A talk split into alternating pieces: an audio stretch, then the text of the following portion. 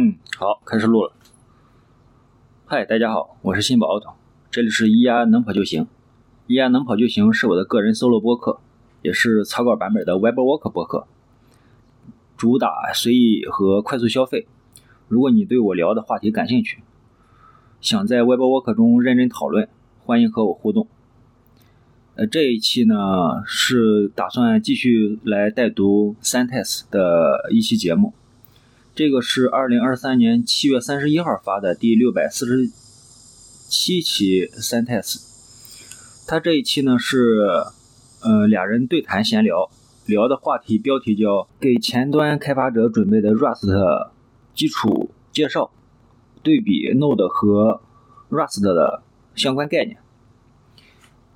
嗯，这个其实也就是在对比 JS 生态和 Rust 生态嘛，因为咱都是呃前端程序员了解 JS，那如果我说 Rust 中有一些什么概念和 JS 中的很多概念相似，你可能就呃就更容易理解和更容易去接受。所以他们这期节目想从一些非常基础的概念层面来去做介绍。因为其中一个主播好像是在学和写 Rust，另一个主播就没有在学和在写，就相当于两个人来闲聊，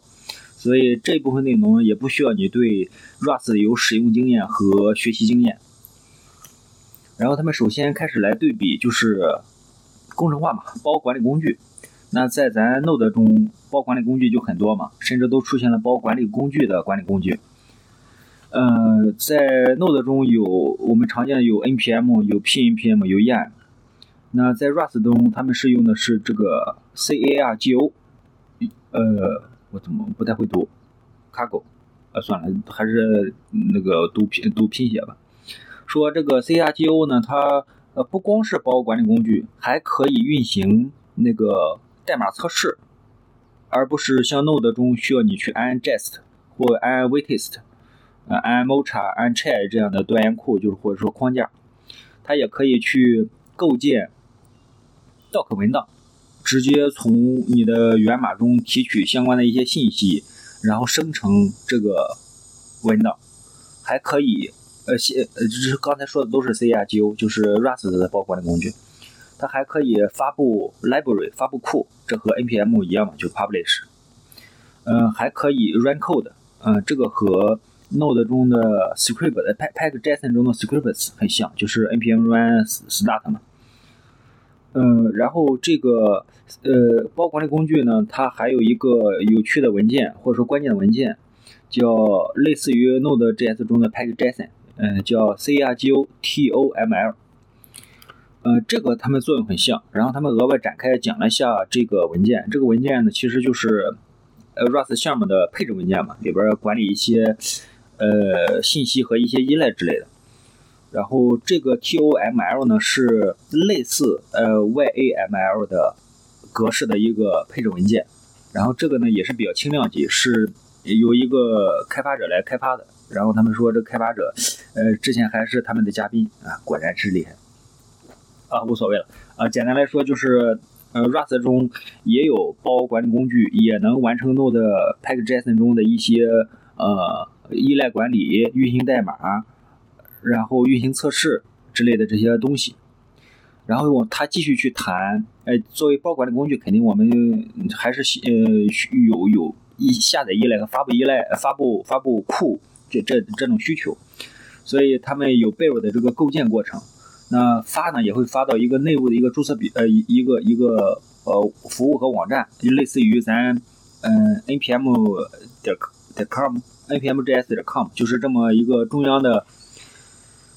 呃呃托管服务嘛，他们叫 crates 点 io，嗯，这个和那个 npm 就很像了。然后在那个，嗯，这个是是再说啊，呃，在那个技术选型的时候，比如说咱发包发到哪儿啊，然后怎么来构建，怎么来参加测试，怎么来呃生成文档，有各种各样的方式，选项很多。嗯，就是达成这个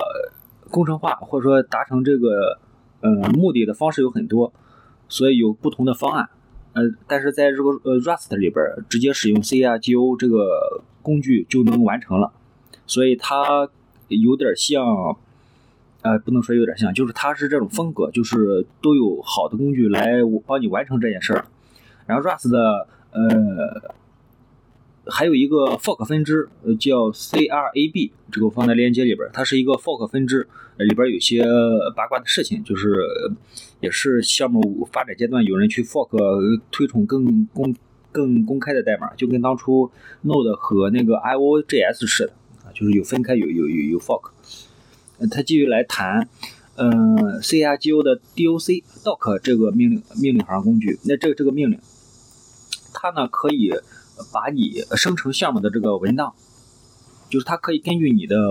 代码中的注释来生成一个 HTML 的网站。那就很很容易的，就是你写完代码就生成对应的这个文档去去做分发。去方便用户去使用，就不用额外的去考虑如何选型、如何组织和重新编写了。它这个呃思路和想法很有很有趣，嗯，其实是从代码注释中来提取，然后所以你去看刚才提到的那个 Rust 的那个包管理工具托管文档，它都每个都有 README，然后也写的都比较美观有有趣。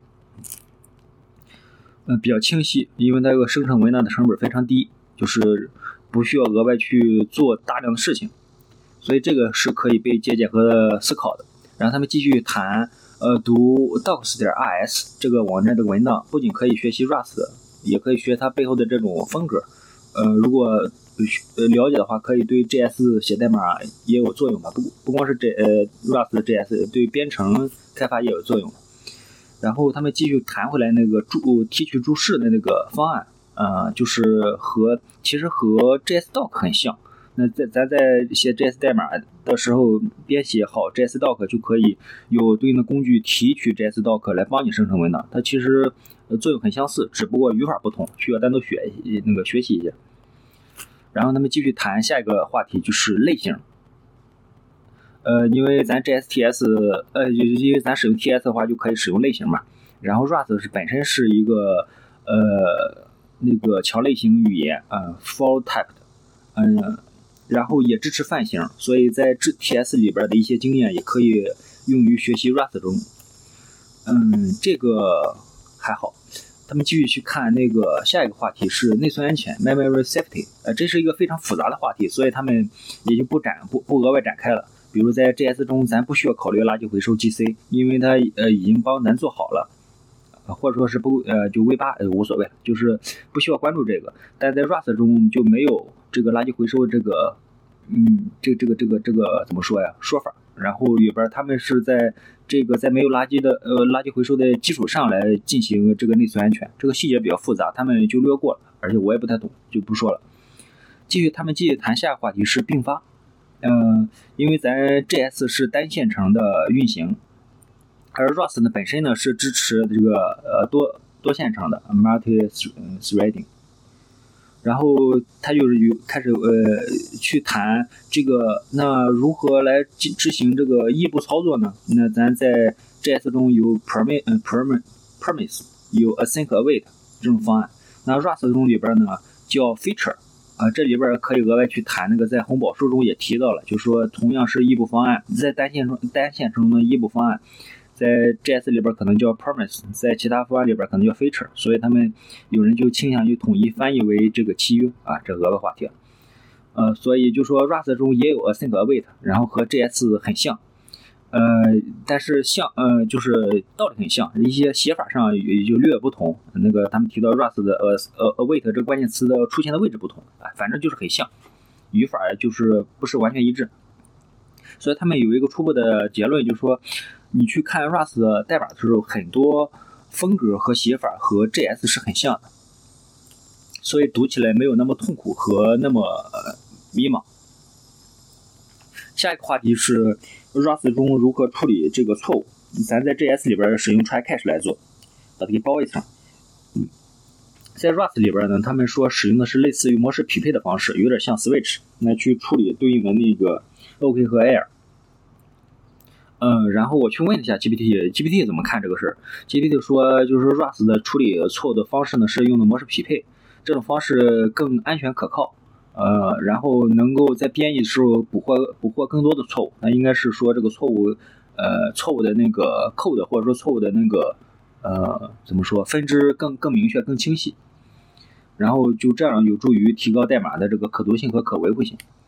下一个话题是 Rust 中的导入，他们 Rust 肯定也有内置的包和外置的包。那怎么来导入？在咱在 JS 里边可以用，呃，如果使用 ESM 的话，使用是用 export 和 import 嘛，export 导出，import 导入。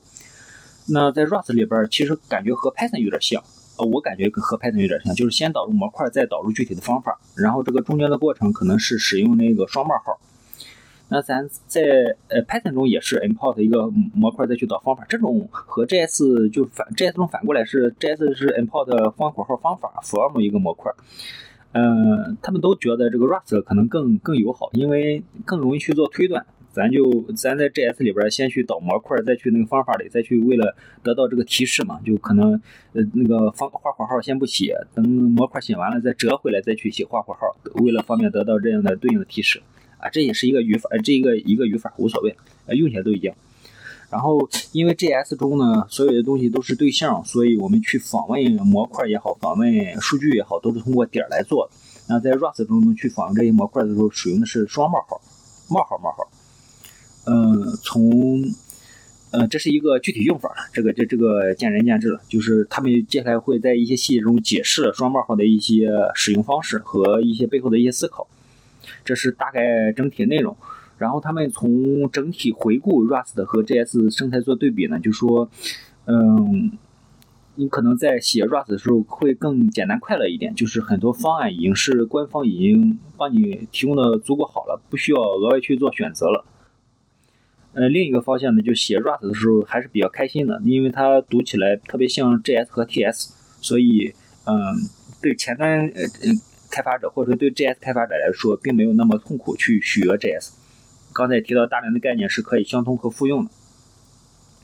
啊，后面呢，他们还提了，就是说，呃，可能还会有下期的一个闲聊。这个闲聊可能会谈一些呃基础数据类型。数据类型，他们提到感觉和 JS 也差不多，呃，就只不过数字这一块更多呀，也是因为 JS 数据是数据类型实在太少。我想想，这应该就差不多了。整场他们讨论时间是三十三分钟，我用十三分钟来讲也不过分。然后感兴趣的可以在那个去听这个原文。好，讲完了，拜拜。